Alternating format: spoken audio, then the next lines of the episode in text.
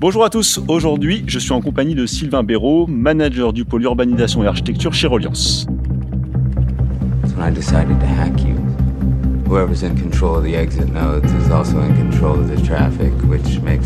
Alors salut Sylvain, on se retrouve aujourd'hui pour parler d'un sujet qui nous intéresse tous et qui est euh, assez nouveau, je dirais, c'est un petit peu de tout ce qui est le management euh, des API, comment on ouvre son SI à l'extérieur et comment on fait en sorte que tout ça fonctionne. Mais avant de rentrer dans le sujet, moi j'aimerais me faire un petit saut dans le passé comme d'habitude. J'aimerais savoir si tu peux me raconter ton premier projet informatique. Bonjour Philippe. Alors euh, effectivement, ça remonte un tout petit peu. Mon premier projet, il s'appelait Exit. C'était pas mal comme nom. Ouais, c'est pas mal comme nom effectivement. Et euh, en fait, la vraie logique, c'était de suivre la chaîne de fabrication du médicament. Donc, on travaillait pour des usines pharma. Euh, donc, j'étais en entreprise en ESN. À mhm. l'époque, on disait SS2I. Et on travaillait avec un cabinet de consulting technico-fonctionnel mhm. qui travaillait énormément dans le monde de la pharma et qui avait identifié un manque qui était dans le suivi de la chaîne de fabrication du médicament. Et donc, on a co-construit avec ce cabinet un, outil qu'on a déployé euh, dans un certain nombre de, laboratoires. Donc, c'était une très belle expérience parce que bah, je l'ai construit tout seul, euh, avec un architecte à côté de moi. Est-ce qu'il tourne encore? J'aimerais bien le savoir. euh, je suis pas retourné voir euh, les labos en question, mais j'avais eu aussi la chance effectivement d'aller dans des labos euh, pour installer et pouvoir visiter des chaînes de, fabrication de médicaments. Ce qui pour un premier projet est plutôt pas mal. C'est plutôt un très très beau premier projet effectivement. Est-ce que tu peux te présenter en quelques mots euh, un petit peu ce que tu aimes faire, d'où tu viens, quelle formation tu as fait et qu'est-ce qui t'intéresse aujourd'hui? Yes. Alors aujourd'hui, officiellement, mon rôle, c'est lead architecte pour le groupe Reliance. J'y reviendrai après. En vrai, je suis tombé dans l'informatique très petit, avec un père qui a ramené des ordinateurs à la maison. Euh, je pense que j'avais 5 euh, ou 6 ans. Ah. Donc euh, j'ai touché. On a vécu la même jeunesse. j'ai touché très très vite. Alors beaucoup le côté gaming au début, mais assez rapidement recopier des codes qui venaient de magazines informatiques pour essayer de faire des jeux, et puis ça compilait pas. Et à l'époque, on comprenait pas ce qu'on faisait. Mais assez rapidement, on s'est mis à se dire ah j'ai compris que là il fallait, c'était mal écrit dans le magazine et qu'il fallait changer quelque chose. Et donc oui, toujours bien aimé, bien aimé ce, ce monde-là. J'en envisageais pas forcément d'en faire un métier. Et puis c'est venu, euh, c'est venu petit à petit. Et donc j'ai fait un DUT, puis une école d'ingé, un parcours, parcours, assez classique, et mm. puis d'abord développeur. Et, euh, et, après, je suis allé plus effectivement sur la filière architecture. Euh, pourquoi? Bah, Je pense qu'il y a un côté où j'adore la technique, mais j'adore aussi le fonctionnel et comprendre le métier de l'entreprise. Et je trouve que dans le métier d'architecte, on arrive à combiner Combiner un peu les deux. Ouais, combiner clairement les deux. Et donc aujourd'hui, tu es chez Reliance. Euh, est-ce que tu peux nous présenter un petit peu l'entreprise en quelques mots? Qu'est-ce que vous faites? Et un petit peu quels sont vos enjeux actuellement? Alors, Reliance, c'est un groupe spécialisé sur deux cœurs de métier, euh, ce qu'on appelle la RC médicale et euh, la protection sociale. En fait, on travaille pour les établissements de santé et pour les collectivités territoriales, donc les mairies, conseils généraux, etc., pour, les, pour assurer leur, activité, leur activité au quotidien. En fait, c'est ça. Et ce métier d'assurance, on a envie de le changer maintenant et on a envie d'aller plus loin. Parce que quand on est assureur, on intervient souvent a posteriori du risque. On attend que le risque se produise, on attend qu'il y ait un sinistre. Et euh, ce qu'on appelle un sinistre, c'est un accident. Hein. Euh, euh, et, là, on intervient. nous, on pense, et on n'est pas les seuls, qu'il y a énormément de valeur à remonter cette chaîne du risque et à intervenir beaucoup plus dans la prévention et dans le pilotage du risque. Aider nos clients à comprendre là où est leur risque et là où sont leurs risques, parce qu'il y en a même plusieurs, et comment on peut les prévenir. Donc c'est une transformation qui est en cours dans le groupe, mais c'est vraiment, euh, c'est vraiment l'objectif. C'est une transformation un peu fondamentale euh, du métier, quoi. Clairement. Et euh, bah, pour donner un exemple, c'est, on n'est pas le seul secteur dans l'assurance qui est confronté à ça. Je vais donner un exemple, c'est les assureurs automobiles. Aujourd'hui, on a des premiers constructeurs automobiles qui sont en train de dire, alors c'est pas possible en France, mais c'est possible sur d'autres marchés, qui sont en train de dire à leurs clients, ne vous assurez pas ce n'est pas la peine que vous preniez une assurance. On a tellement travaillé sur le risque, on a déployé tellement de fonctionnalités dans les voitures qu'on garantit nous-mêmes le risque si jamais il se produit. Ah oui, c'est une sacrée, euh, c'est une sacrée évolution. Donc on est dans une vraie transformation. Alors c'est dans, dans, des mondes comme l'automobile, c'est très prégnant et ça, ça commence vraiment à, à, à, faire bouger les lignes. Nous, on est dans un monde où c'est moins le cas, mais on pense qu'on a quand même une plus-value à apporter, et notamment de par notre expertise, notre connaissance depuis euh, un certain nombre d'années de, de, de ce milieu-là. Intéressant. Alors, on va rentrer dans le, dans le vif du sujet euh, qui nous occupe aujourd'hui. On va parler un petit peu euh, API. Alors, je vais juste définir le terme pour ceux qui nous écoutent et qui ne sauraient pas ce que c'est qu'une API. C'est euh, une, ce qu'on appeler une application de programming interface. C'est une, une possibilité d'ouvrir un certain nombre de fonctionnalités sous un format plus ou moins standard. Et l'objectif d'aujourd'hui, c'est de se dire comment on fait quand on veut commencer à mettre ces API à disposition du monde entier, au sens où des acteurs qui ne sont pas forcément au sein de l'entreprise. Alors, est-ce que tu peux nous expliquer pourquoi on parle d'ouverture de, de SI et de quoi on parle en fait quand on parle de tous ces sujets-là? Tout à fait. L'objectif en soi, c'est de se dire, on a tous vécu dans un SI qui était très cloisonné, qui était pour l'entreprise, pour les utilisateurs, les collaborateurs de l'entreprise.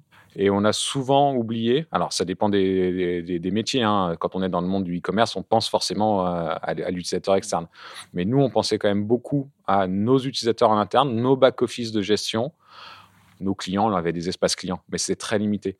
L'objectif, c'est de se dire, on a énormément de parties prenantes, que ce soit des clients, euh, des victimes chez nous, dans, dans le monde de l'assurance, euh, d'autres compagnies d'assurance, des courtiers d'assurance qui travaillent avec nous, qui seraient intéressés pour interagir avec nous sans passer par euh, j'envoie un email, euh, j'envoie un fichier CSV, euh, mais avoir quelque chose qui est plus ou de l'EDI, tout ce qu'on faisait, voilà, tout classique, tout ce qu'on faisait plus classiquement avant, mais avoir quelque chose qui est plus structuré et qui est plus facile et plus potentiellement synchrone aussi, voire événementiel dans certains cas. et donc cette idée d'ouverture du SI, c'est ça, c'est de se dire bah mon système d'information, je permets à d'autres personnes qui sont extérieures à l'entreprise de l'utiliser de manière simple énorme. Moi, je ne sais pas ce que tu en penses, mais euh, moi, je le dis souvent en interne, je trouve que ça, on a vécu beaucoup de révolutions technologiques, mais ça, je trouve que c'est une vraie révolution de, concevoir quelque chose et de, le mettre à disposition d'un public que tu ne connais pas ou qui va l'utiliser d'une manière que tu n'as pas forcément envisagé à la base. Quoi. Et ça, je trouve que pour les entreprises, c'est vraiment une, une révolution. Quoi. C'est, un changement très fort de paradigme parce que ça demande, quand on construit quelque chose, de se poser la question je sais comment ce, cette fonctionnalité va être utilisée dans l'entreprise, mais comment d'autres personnes à l'extérieur que je ne connais pas pourraient l'utiliser. Et donc, ça demande de, de, brainstormer un peu plus, je trouve, et d'arriver pour autant à quelque chose qui est plus. Alors, le terme qui me vient, c'est générique, c'est pas forcément le bon terme, mais qui permet plus de choses en tout cas. Donc, oui, ça oui, ça change drastiquement, mais ça offre beaucoup plus de possibilités et y compris en interne au final. Il y en a beaucoup qui parlent de euh, même de de, de, de, la possibilité pour certains collaborateurs de l'entreprise d'assembler des API. J'entends ça maintenant beaucoup. Euh, pour eux-mêmes construire leur, leur, outil de gestion. J'avoue que pour moi, euh, on, en est encore loin. Mm. je le vois au quotidien, on a encore de beaucoup d'acculturation à faire avant d'arriver ici. Mais foncièrement, oui, rien, rien ne l'empêcherait euh, du moment qu'on a conçu notre système d'information de cette façon-là. Et du coup, concrètement, ça, veut dire quoi? Ça veut dire qu'on va commencer à, euh, pour ouvrir des grandes fonctionnalités de son SI, on va, on va essayer de concevoir des API. C'est ça, que, ça dont on parle aujourd'hui. Oui. Euh, alors, moi, c'est un sujet tellement vaste, on va essayer de démarrer par quelque part. comment on fait pour bien concevoir une API qu'on, met à disposition du reste du monde? À quoi on pense? Par où on démarre? C'est quoi la stratégie? Le plus important, c'est de se focaliser. Pour moi, c'est de se focaliser sur le métier c'est quoi le métier, c'est à quel besoin on essaye de répondre. Ça, c'est le, point le plus important. Et derrière, se poser la question, quels sont les consommateurs que je vais avoir? Faut pas chercher à euh, tout pouvoir faire du premier coup. C'est ça. Donc l'objectif, c'est pas euh, je prends tout ce que je peux faire en interne et que j'expose. Non. pour moi, c'est euh, parce qu'il y a des gens qui ont cette approche, tu vois, de dire euh, tout ce qu'on a, mm. on, le met à disposition de l'extérieur et puis on verra ce qui est usé, utilisé quoi. On, peut le faire. Mm. Euh, je nous, on a un exemple. Euh, on a développé des API autour de notre gestion de sinistres en disant on a énormément de clients qui seraient intéressés. on est un an et demi après. Aujourd'hui, on a zéro client. Ah oui. Alors, on a un premier client mm. qui est fortement intéressé en, en Allemagne, donc on devrait pouvoir avancer rapidement avec eux. Mais au final, on se rend compte qu'on a conçu des choses qui, qu'on n'arrive pas à diffuser. Alors, il y a plein de raisons à ça, hein, et je pense qu'on y reviendra dans, dans, le reste du podcast. Mais faut pas viser la lune non plus. Il faut commencer petit. Il faut commencer avec des, euh, des use cases euh, dont on pressent vraiment euh, le, le, besoin qui, qui, est déjà là, voire qui nous a déjà été remonté, et, et y aller brique par brique. Ce qui peut servir d'opportunité, et nous, c'est notamment aussi quelque chose qu'on a utilisé, c'est quand on reconstruit, quand on refond des espaces clients ou quand on construit des espaces clients. Parce que clairement, ça, ce sont des fonctionnalités qu'on veut exposer à l'externe. Ouais, par définition même. Par définition. Mm. Et si toutes les fonctionnalités qu'on propose dans notre espace client, on les réfléchit sous forme d'API, bah, on peut se dire que on va avoir des clients qui sont assez avancés côté IT, qui vont dire bah, en fait, j'ai pas besoin de votre espace client pour réaliser des actions. ces actions mais je peux connecter directement mon système d'information. D'accord. Mais ça nécessite, donc euh, ce que tu dis, c'est tout à l'heure, on parlait de l'image du, salarié qui allait se construire son propre euh, système de gestion à, base d'API. Euh, là, ça, sous-entend que les utilisateurs de ton API, ça reste quand même des clients professionnels qui ont une DSI avec des développeurs et qui sont capables de l'utiliser. Alors, dans notre monde à nous, oui, parce qu'on est dans un monde très B2B, en fait. Et je pense que c'est pas le cas partout. Mm. Pour autant, il n'y a pas énormément de gens qui, euh, naturellement, euh, chez eux, euh, le week-end, pour s'améliorer leur quotidien, vont aller chercher l'API qui va bien et, et l'assembler avec potentiellement une autre API. Je vais citer un exemple. avec les compteurs Linky, au début, il y avait une API qui était qu'on pouvait utiliser en tant qu'utilisateur mm. lambda et qu'ils ont fermé au public mm. pour la réserver aux, utilisateurs B2B. Mais peut-être qu'on n'était pas nombreux à l'utiliser. non, mais bien sûr. Enfin, je dis, on n'est pas nombreux. Ouais, c'est ça. Il y en a forcément. On, a, on est tous un peu, euh, les informaticiens qui, qui s'ennuient. Quelques passionnés, mais euh, on est plus dans l'exception euh, que la règle pour moi. Donc oui, je pense que dans le monde de l'entreprise, on va d'abord ouvrir à d'autres entreprises. Ouais, je pense que c'est le plus simple. Tu maîtrises déjà un peu les, les gens qui vont l'appeler. Quoi. Mm. concrètement, moi, je vais commencer par la sécurité et l'identification des, des, utilisateurs. Comment, comment vous êtes parti? Comment ça fonctionne? Alors, bien souvent, quand tu parles d'API, euh, il y a un protocole qui revient mm. sur la sécurité, sur l'authentification, c'est O2. Ok. C'est un protocole qui est standard dans le mm. web, qu'on voit, qu'on voyait déjà dans d'autres cas d'utilisation, mm. mais qui est extrêmement. Qui tout maintenant. Qui, un, qui écrase tout maintenant. Euh, pour les les vieux de la vieille, il y avait SAML aussi, euh, SAML. Euh, bon, on n'utilise vraiment plus beaucoup maintenant. Nous, on l'utilise encore, mais dans le cadre très interne. Euh, mais pour tout ce qui est exposition web, O2 est vraiment. le protocole a été aussi pensé pour le web et donc pour les pour pour l'ouverture sur le monde. Donc ça c'est ça c'est la première chose. C'est le standard quoi. On, commence, on, on met son authentification. Tout à fait. Et, et après, bah, c'est là où tu peux commencer à venir plugger euh, d'autres choses comme des plateformes d'API management mm. qui vont t'apporter un certain nombre de fonctionnalités euh, pour euh, standardiser, pour standardiser un maximum, un maximum de choses, un maximum d'actions. Alors, avant de passer sur l'API Gateway et tout ce qui est, comme tu dis, gestion, gestion d'API, moi j'avais une question parce que je me suis souvent posé cette question et quand je discutais avec des clients pour voir des API à l'extérieur, c'est comment tu crées les utilisateurs? C'est-à-dire, OK, tu as OAuth2 qui est ton mm. protocole de sécurité, mais comment tu manages les utilisateurs qui pourront avoir accès, les clients est-ce que c'est du machine to machine? Est-ce qu'il y a une politique à mettre en place là-dessus? Comment, comment ça fonctionne chez Reliance Aujourd'hui, on a peu de clients de nos API. Et donc, c'est très, très manuel. D'accord. Donc, c'est, euh, bah voilà, on a J'enregistre mon client. À la euh, main. Voilà. J'enregistre, je déclare mon client à la main et je lui fournis c'est secret. Euh, c'est secret. Quoi. Parce que c'est un truc qui est compliqué euh, parce que dès que tu commences, je trouve, à avoir des populations euh, externes, bah, ça demande une gestion de ces populations, le mec qui renouvelle sa clé, comment tu l'identifies, et c'est assez, assez, pénible. Quoi. Ouais, bien sûr, plus on grossit. Plus on grossit, plus... ça devient pénible mm. de faire ça. Euh, donc on va basculer. Donc du coup, tu me parlais de, de système de gestion d'API. Est-ce que tu peux en dire plus? Est-ce que tu peux décrire un peu ce que c'est, à quoi ça sert, et pourquoi, pour expliquer à ceux qui nous écoutent, ça n'est pas plus, ni plus, enfin, ce n'est pas un pauvre Nginx dans un coin qui traîne? Alors, ça, marcherait très bien avec un Nginx. Hein. on pourrait faire beaucoup de choses juste avec un Nginx. Hein. Mais euh, l'idée de ces briques d'API Management, alors elles sont très vastes, elles n'ont pas toutes les mêmes fonctionnalités. Mais l'idée, c'est de dire, on a quand même un nombre de fonctionnalités communes qu'on veut toujours mettre en place. je vais te donner quelques exemples. On veut toujours mettre en place des quotas ou du rate limiting pour euh, bah, surveiller la façon dont notre API est utilisée et pas faire tomber le système d'information qui est derrière. ça, c'est toujours un peu un stress parce que du coup, tu n'es plus protégé dans ta propre entreprise. Quoi. Ah, bien sûr, si tu ouvres ton système d'information, mmh. tu as le risque qu'il y ait quelqu'un qui vient de l'extérieur et qui bourrine ton, ton, API et qui fait tomber ton système d'information. Donc, c'est pour ça qu'on on met en place des quotas, du rate limiting. Bah, ça, c'est une fonctionnalité standard euh, d'une plateforme, euh, d'une plateforme d'API. Énormément de fonctionnalités de, de ce type-là. C'est aussi souvent elles viennent avec un portail développeur, ce qui est en, vrai plus parce que ça permet d'exposer à justement toutes les entreprises avec qui tu vas travailler en portail où les développeurs de cette entreprise vont retrouver l'ensemble des API, l'ensemble des documentations, n'es pas obligé de leur pousser en vieux PDF par mail, etc. Donc, ça met une espèce de swagger ou équivalent. Bah, en fait, souvent, tu leur exposes le, swagger. Moi, il y a un outil que j'ai découvert il y a quelques mois que j'aime bien parce que swagger, c'est très bien, mais c'est très centré fonctionnalité par fonctionnalité. Et souvent, pour réaliser une fonctionnalité métier, il faut enchaîner plusieurs fonctionnalités techniques.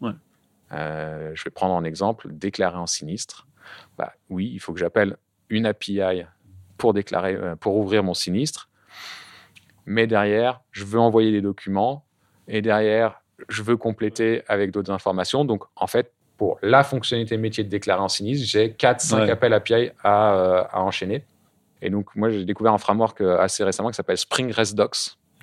Qui permet, euh, sous forme de test unitaire, ou test d'intégration, on va plutôt dire, de décrire euh, des snippets de code et d'assembler ça dans un fichier. C'est dans, la, dans la, grande suite euh, Spring des outils. Quoi. Ouais, c'est dans la suite Spring. Et donc à la fin, tu peux générer en Markdown euh, un, document qui explique bah, voilà, pour faire cette fonctionnalité métier, voilà les, les appels d'API enchaînés.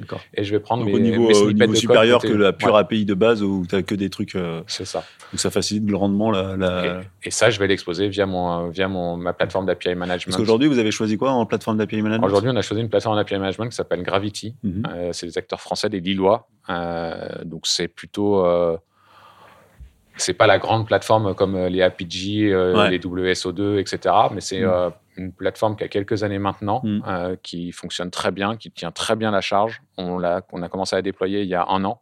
On a commencé sur une autre plateforme beaucoup plus hétéroclite. mais voilà, ça fait un an, on commence à avoir bah là, on a eu euh, un demi-million d'appels euh, en 15 jours. Ouais, c'est passé tout seul. C'est passé. Euh, bah, je dirais que c'est assez rare sur les API Gateway. Moi, j'ai pas trop de retour d'expérience de mauvais, enfin, en termes de perf. il, y a toujours, il y a toujours des surprises parce que, bien sûr, plus on veut rajouter, donc j'ai parlé de quota, de rate mm. limiting, on peut mm. faire du filtrage IP. on, a, on, a, tendance à rajouter beaucoup de choses à cet endroit-là mm. parce que ça permet de le standardiser et de faire la même chose pour toutes les API.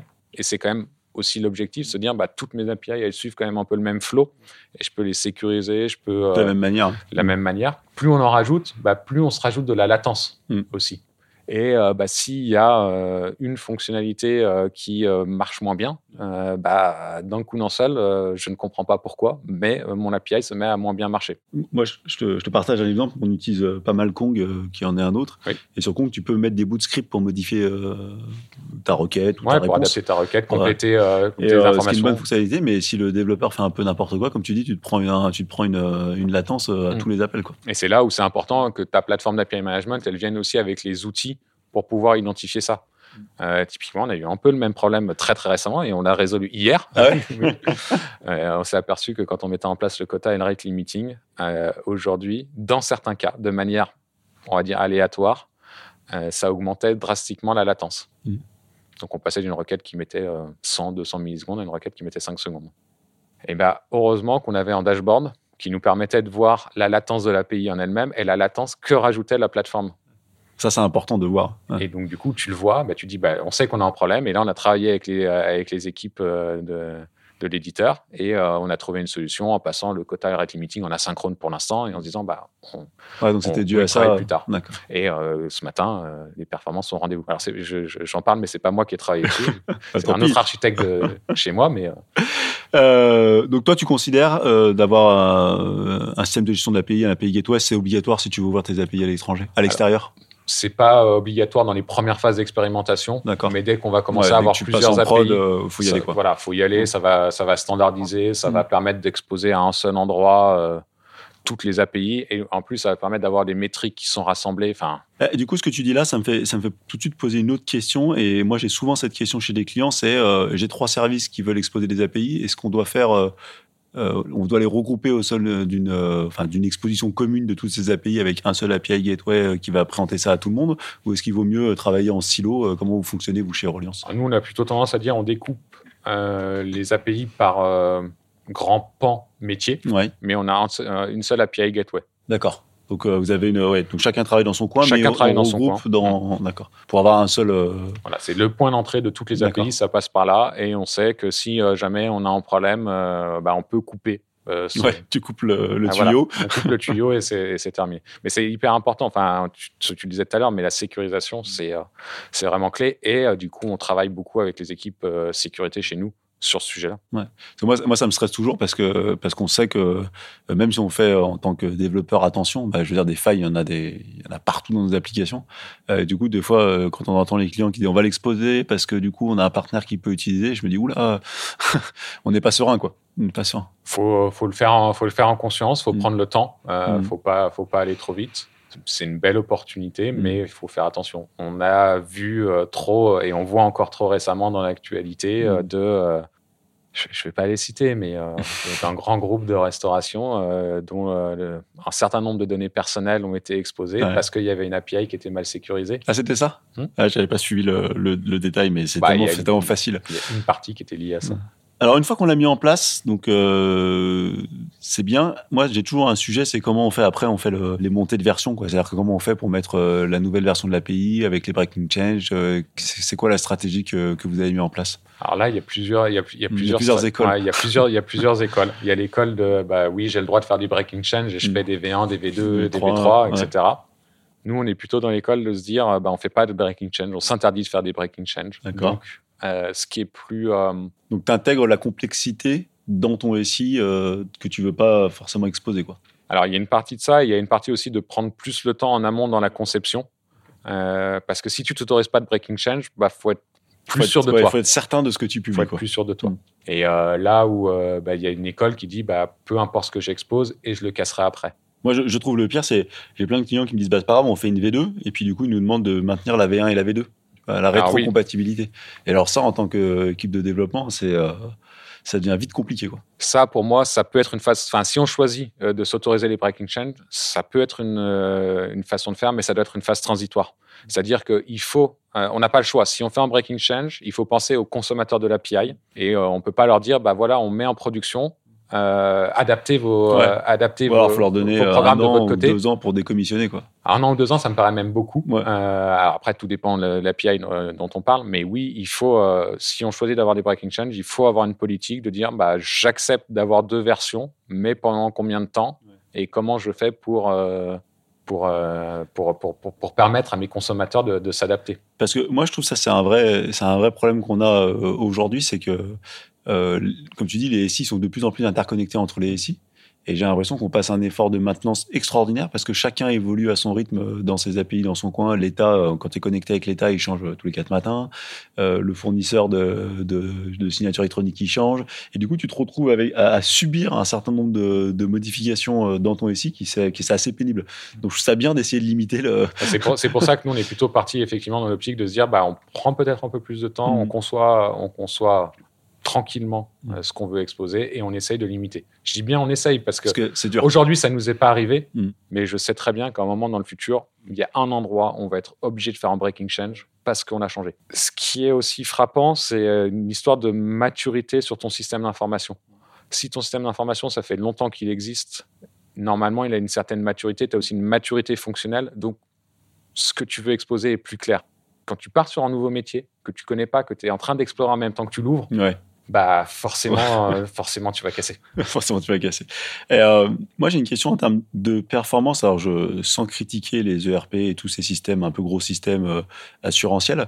Euh, en termes de performance, vous les branchez directement à l'API Gateway, vous passez par un SaaS au milieu? Comment comment on traite cette histoire de performance? Parce que de base nos ERP sont pas faits pour aller vite. Quoi. Alors tout dépend tout dépend ce qu'on a derrière. Nous on a effectivement le mix. On a des endroits où on a des ERP et des endroits où on a du l'ERP maison qu'on a développé nous-mêmes. Mais ce que tu racontes est vrai. Dans un ERP, on fait beaucoup de choses. Et donc, mm. du coup, ça prend du temps. Ouais, c'est pas, pas nécessairement optimisé pour répondre vite, quoi. Et ça n'a pas été pensé non, plus euh, dans ce sens-là. Euh, ce qu'on a tendance à faire, de toute façon, c'est de dire on ne branche pas directement l'ERP, le, le back-office de gestion à l'API Gateway, mais on a plutôt une couche intermédiaire qui est une couche métier qui, bien souvent, dans le cas de la lecture, va faire passe-plat. D'accord. Mais euh, dans le cas de, alors je vais dire de l'écriture, en fait, à chaque fois qu'on veut faire une modification sur le système d'information, en général, on va pas forcément appeler qu'un composant du système d'information, mais on va potentiellement en impacter plusieurs. Donc tu fais un espèce de, tampon où tu stockes euh, tes demandes de modification et puis toi, la, fin, cette espèce de middleware va aller appeler dans ton SI. Euh... Ouais, alors lui, euh, il mm. va, soit il le fait en direct, hein, mm. mais euh, il peut aussi, il le fait en direct et il fait passe plat, ou il le fait en direct et euh, il enchaîne plusieurs appels ou il stocke et il traitera plus tard. Mais il y a vraiment une, une espèce de couche d'abstraction Mm. euh, pour, euh, bah, pour mettre toute cette logique. Parce que ce qui, d'un point de vue métier, est une action unique, ne l'est en général que très rarement Que très rarement. dans le ça. système d'information. Bah, tu prends l'exemple d'ouvrir un sinistre, généralement, tu as une espèce de notion de transaction globale de ce Mm. que d'ouvrir un sinistre. Ça, il y a- Ah oui, il faut que j'appelle en service Voilà. qui va Mm. m'affecter un nouveau numéro Mm. parce que je suis obligé ça. par le code des assurances d'avoir une, Exactement. une- une numérotation qui est chronologique. Et puis après, il faut que Ouais. j'appelle tel système. Et puis après, il faut que j'appelle le provisionnement pour savoir combien mon sinistre Mm. euh, il va me coûter, etc. etc. Et, Et ça, d'un le- point de vue utilisateur, c'est une action, mais en fait, toi, ça te fait euh, Et 40 surtout- appels dans ton SI. Quoi. et surtout, faut, en général, cette complexité-là, faut pas l'exposer dans une API. Non, Parce que du point de vue du consommateur, Ça- ça ça- n'a aucun ça sens. n'a aucun sens. Euh, je, suis, je suis bien d'accord. On va essayer d'avancer. Je vois, je vois que le temps file. Euh, de manière organisationnelle, comment ça fonctionne? Parce que euh, comment est-ce qu'il faut plusieurs services? Est-ce que tu crées un service qui sert qu'à gérer les API Est-ce que c'est chacune des équipes qui va s'organiser pour travailler? Dessus Tout le monde a été formé Comment ça fonctionne? C'est En encore fait, le xème, xème service euh, transverse qui va gérer ça. Nous, on veut pas rentrer dans ce. On s'est posé la question, mais on veut pas Mm. rentrer dans, ce, dans cette politique de. On a un service qui est dédié à gérer les Ouais. API. Mm. On considère qu'il faut qu'on acculture tout le monde euh, à la fois euh, dans la partie informatique de l'entreprise, mais même aussi, et c'est important dans l'entreprise en elle-même, à qu'est-ce que c'est une API, pourquoi on ouvre un système, un système d'information. Parce qu'en fait, on n'ouvre pas un système d'information. On ouvre une entreprise. Ouais. On ouvre une entreprise sur le monde Ça demande un changement de culture de. ça demande un changement de culture. C'est, euh, on n'est que dans les premières étapes, mais euh, l'idée c'est, vraiment d'embarquer tout le monde. Il faut des experts, donc il faut construire une équipe euh, qui est en, en maîtrise à la fois bah, des outils. Donc on parlait euh, de la plateforme d'API management. Bah, il faut des, équi- des, des équipes qui savent euh, l'utiliser, mais il faut petit à petit embarquer tout le monde. Ouais, c'est vrai, c'est vraiment euh, un, un changement de fond. Quoi.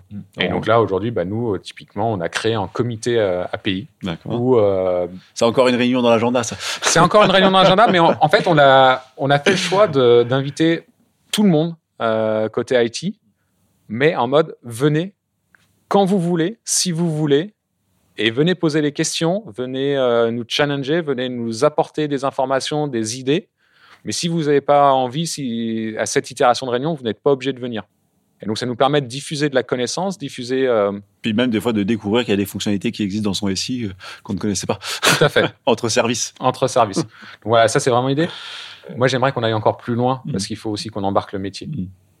Mais tu, tu penses, toi, ta, ta vision des choses, c'est que tu penses qu'ils seraient à même de comprendre euh, ce que ça veut dire, les implications de tout ça. Moi je pense que oui, Mm.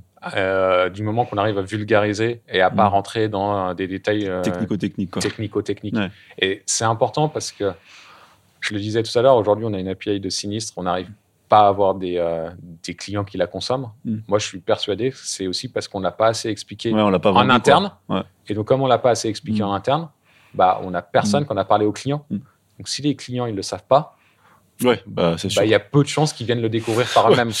Ouais, c'est sûr. À l'époque, on avait des WSDL qui étaient plus faciles pour découvrir en XML. Ouais, après, ça demande quand même une Non, histoire de, blague, une de, de- de- de culture. Et euh, Ouais. bah, nous, on est dans des, euh, des domaines, euh, je- la santé et, euh, et euh, les collectivités territoriales. C'est pas là où il y a des services informatiques, sans leur faire injure, hein, parce que c'est des gens qui au quotidien font beaucoup de choses. Et, et c'est des services informatiques qui sont pris par leur activité au ça. quotidien et Mm. qui sont pas là pour inventer Non, euh, des le- idées, le- euh. le- la meilleure interaction avec leur assureur. Ouais, c'est ça. Ils ont beaucoup d'autres enjeux, Ouais, beaucoup d'autres enjeux bien plus puis, importants. la- puis ne serait-ce que la loi nous donne euh, des- tellement de contraintes maintenant qu'il faut ne serait-ce que suivre tout ce qu'il faut faire, c'est euh, c'est dé- c'est déjà compliqué. Toi, tu considères que alors, vous vous êtes lancé, donc Reliance s'est lancé dans la gestion des API. Ton avis sur globalement sur les entreprises, les autres que tu as pu voir, les partenaires, euh, les clients, n'importe qui. euh, tu, parlais tout à l'heure de, de tous les de, de tout un petit peu ces, ces parties prenantes. Tu penses qu'ils sont euh, sont plus avancés, euh, tout le monde se lance dans la bataille. J'ai eu l'impression que c'était un peu, il y a eu un effet de mode à un moment Ouais. et on, le soufflet un peu retombé. ouais. Quand on s'est rendu compte qu'il fallait développer des trucs, que c'était compliqué à maintenir. ouais, puis que ça nécessitait une vraie, un vrai recul, Une vraie culture. ouais, une Mm. vraie prise de, de, de recul pour comprendre qu'est-ce qu'il fallait faire, comment le faire. Aujourd'hui, on voit les entreprises qui sont très très avancées. Mm. Euh, c'est plutôt les entreprises qui sont très technologiques Ouais. en fait dans leur euh, dans leur ADN. Et il y en a pas tant que ça. Non.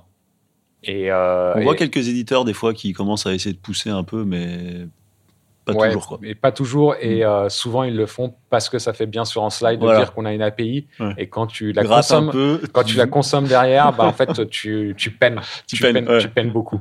Donc, euh, oui, il y, en a- il y en a qui sont extrêmement avancés, qui ont pris ce virage il y a très longtemps, en fait. Et euh, d'autres qui sont très, très, très loin. Donc, euh, c'est vraiment très C'est hétérogène. très hétérogène. Euh, avant de, de- de clore le sujet API, est-ce que tu peux nous donner un petit conseil pour, euh, j'ai envie de dire, ne pas se planter? Si, on veut, si, genre, si un client veut démarrer là, un projet euh, de gestion d'API, d'ouverture de SI, qu'est- ce serait quoi ton conseil pour pas se planter? Commencer petit. Commencer petit? Commencer petit, vraiment, et pas chercher à dire je veux ouvrir tout mon système Ouais. Je d'information. veux rendre mon SI interconnectable avec tout le monde. c'est pas, c'est pas, pour moi, c'est pas crédible. Non. C'est, euh, c'est une belle phrase, c'est, beau sur un papier, mais Mhm. il faut, il faut commencer petit. Il faut commencer, si possible, euh, par un use case qui nous a été remonté Ouais. par des Par parties, métier, par des parties externes qui veulent, euh, qui veulent faire quelque chose qu'on a besoin et, euh, et ça leur simplifierait la vie. Parce que tout de suite, on va avoir, ça va être utilisé Ouais, ça va être et on va pouvoir montrer Mhm. la valeur et donc pouvoir expliquer que, bah oui, ça vaut le coup d'y passer du temps et parce que ça a une plus-value pour l'entreprise, mais aussi dans son rayonnement. Ça va m'offrir une transition euh, euh, intéressante parce que, alors, euh, j'ai appris récemment que tu travaillais dans un groupe de réflexion. Tu vas nous spécifier tout ça pour travailler tout ce qui est autour de l'open finance. Est-ce que tu peux nous en parler, nous expliquer un petit peu plus pour ceux qui sont pas du tout au courant de ce, de ce genre d'activité? Tout à fait. Donc effectivement, je fais partie d'un groupe de travail qui, qui rassemble des assureurs en France, que on travaille avec France Assureur, qui est un organisme qui, euh, qui chapeaute pas mal d'assureurs. Et euh, l'idée, c'est euh, c'est une idée qui vient de la Commission européenne. La Commission européenne, il y a quelques années, on avait parlé d'open banking. Ouais. Il y en a qui ont entendu parler de la Mm. norme DSP2. Exactement. L'idée, c'était de dire, bah, on permet euh, d'ouvrir l'accès euh, au compte bancaire euh, facilement. Donc, je vais prendre un exemple. J'ai plusieurs comptes bancaires.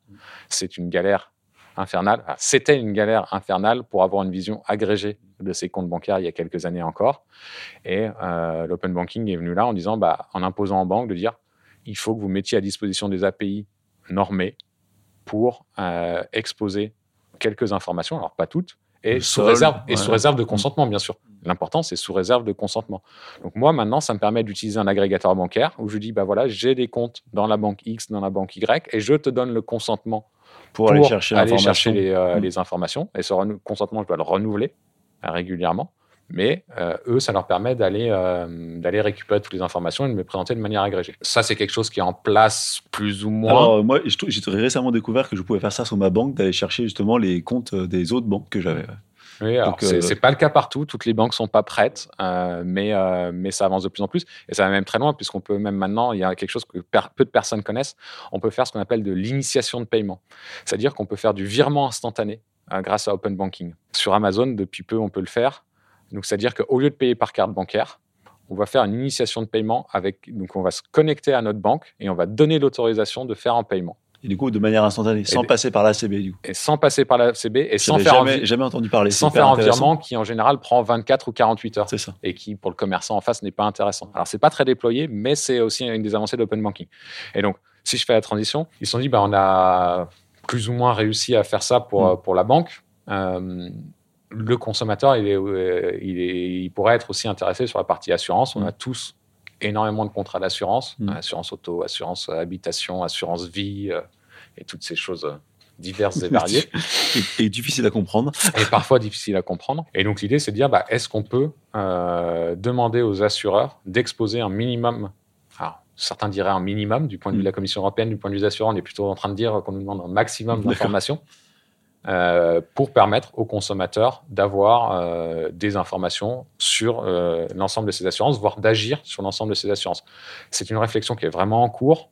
C'est dans la droite lignée de ce que veut faire la Commission européenne dans la protection du consommateur. C'est vraiment, je trouve, quelque chose qui est très ancré dans la Commission européenne sur Mm. ces dernières années. On le voit avec l'IA Act, avec le Data Mm. Act, Mm. bon, le RGPD, j'en parle pas. Mais tout ça est vraiment dans le but de dire il faut qu'on éclaire nos consommateurs, qu'on leur offre plus de possibilités. Mais du coup, ça va, la portée, ça va être quoi? Ça va dire juste euh, j'ai un contrat d'assurance euh, chez un tel ou un tel, ou ça va aller même jusqu'à la garantie, les franchises, les montants, tout ça? bah, c'est Parce que c'est hyper compliqué euh, de, d'avoir une norme, une, normale, enfin une, nomenclature, je ne sais pas quel terme tu voudrais utiliser. C'est exactement le grand débat aujourd'hui. On ne sait pas exactement où on veut aller. Même la Commission européenne est en, pleine exploration. Et euh, il y a une entité européenne qui s'appelle l'EIOPA, euh, donc qui est un peu euh, l'autorité de tutelle de toutes les assurances en Europe, qui a lancé une étude de cas, qui est en train de lancer une étude de cas pour construire ce qu'ils appellent un insurance dashboard. Donc c'est vraiment une étude parce que ça lève plein de questions et mmh. on le voit dans le groupe de travail auquel je participe, ça lève plein d'interrogations et plein de craintes mais l'objectif, c'est de se dire, on va permettre aux consommateurs euh, d'avoir un endroit, une vision agrégée de tous ces contrats, jusqu'à être capable de lui dire, attention, entre ce contrat-là et ce contrat-là, il y a un recouvrement sur telle partie. C'est ambitieux. Hein. Quand on connaît le monde de l'assurance, c'est ambitieux. C'est très très ambitieux, mais on est tous les premiers à se poser la question quand on part en vacances et qu'on prend une location, une location euh, immobilière ou une location de voiture, on se dire, mais en fait, est-ce que avec mon assurance habitation ou est-ce qu'avec ma carte bleue, j'ai pas déjà une assurance mm. Est-ce qu'on n'est pas en train de me vendre une assurance mm. supplémentaire? Donc c'est une ambition. Ça amène, comme tu le disais, énormément de problèmes de normes. En tout cas, c'est intéressant. On critique toujours l'Europe euh, pour plein de, plein de sujets, mais je trouve que c'est intéressant de voir qu'il y a des initiatives qui sont quand même, euh, comme tu disais, vraiment pour la protection des, consommateurs. C'est clairement ancré là-dedans. Alors après, euh, il y a des gens qui vont dire que le RGPD est mal fait et apporte plus de problèmes qu'il n'en solutionne. Oui, un point de vue. mais c'est un point de vue, mais, mm. mais n'empêche que le but, c'est quand même d'avancer et, de protéger le consommateur. Mm. Et la preuve en est qu'il est copié, hein, le RGPD, dans un certain nombre de pays. Bah, je pense que pour le coup, euh, pour tout ce qui est réglementation informatique, euh, interconnexion, tout ça, ils ont fait beaucoup de choses euh, très bien. Donc voilà, donc on est en pleine réflexion là-dessus. C'est, ça fait six mois que je participe à ce groupe de travail, qui est très intéressant parce qu'il y a des aspects IT, mais il y a aussi beaucoup d'aspects légaux, des aspects. Bah, on se pose des questions de à qui on va réellement ouvrir ces données-là, qui va venir les consommer, est-ce que c'est équitable euh, de donner ces, données, ces données à n'importe qui et comment on protège le consommateur aussi. Et, du coup, euh, ma dernière question, c'est que c'est un groupe de, du coup euh, international ou c'est un groupe de travail pour l'instant qui est que français ou qui, qui, qui, se fait dans chaque pays? Alors en fait, il y a beaucoup de groupes de travail dans chaque pays. Nous, on est, là, on est dans un groupe purement français mais qui lui interagit avec d'autres groupes européens, d'autres pays européens, et, et, tout ça, on essaie de remonter à la Commission européenne qui avait ouvert une consultation. Je ne sais pas combien il y a d'assureurs en Europe, mais ça doit être. Euh, c'est faramineux. Ça, ça doit être faramineux, quoi. Ça nous amène un petit peu. Oula, je vois que le, temps file. Euh, on, va devoir aller, aller vers une conclusion. Euh, moi, j'aime bien poser une question en, fin de podcast et. parce que, alors tu n'es plus tout jeune, tu es comme moi, on a quelques, malheureusement quelques, années d'expérience dans ce métier, mais est-ce que tu as encore un rêve de, soit de technologie, soit de projet qui te fait encore vibrer? Moi, ce qui me fait toujours vibrer au quotidien, c'est euh, vraiment de, rendre service, de trouver, euh, de répondre à un besoin métier et de trouver la meilleure solution pour ça. Donc, euh, c'est pas la technologie, c'est un moyen et c'est pas une fin en soi pour moi. Mais, euh, mais oui, il y a toujours des, des technos. Enfin, j'adorerais passer du temps sur la blockchain. D'accord. Ah oui? Ouais. encore. J'adorerais, mais, euh, mais je trouve, je trouve pas le temps. Bah, à la, moi, enfin, moi, je te donne mon avis très personnel. C'est à la fois fantastique et, inutile dans 99% des cas. C'est intellectuellement tellement satisfaisant. On, est d'accord. On est d'accord. On est dans une pleine hype et, et pour autant, il y a des endroits où ça peut être intéressant. Ça peut être intéressant. Et puis dernière question, est-ce que tu, est-ce que, alors c'est même pas une question, est-ce que tu peux nous donner un conseil à nos auditeurs euh, Je te laisse euh, libre cours à tout ce que tu veux. Un conseil pour euh, peut-être les jeunes générations qui débutent dans ce métier et qui ont encore un rêve. Être curieux. Être curieux, pour moi, c'est c'est la, la, clé dans notre métier. passer du temps à faire de la veille. Il y a plein de façons de faire la veille, donc trouvez celle qui, qui vous va le mieux mais soyez curieux. Euh, c'est comme ça que vous apprendrez des choses et que vous pourrez, euh, vous pourrez les appliquer et, euh, et grandir. Parfait. Merci Sylvain. Merci Philippe.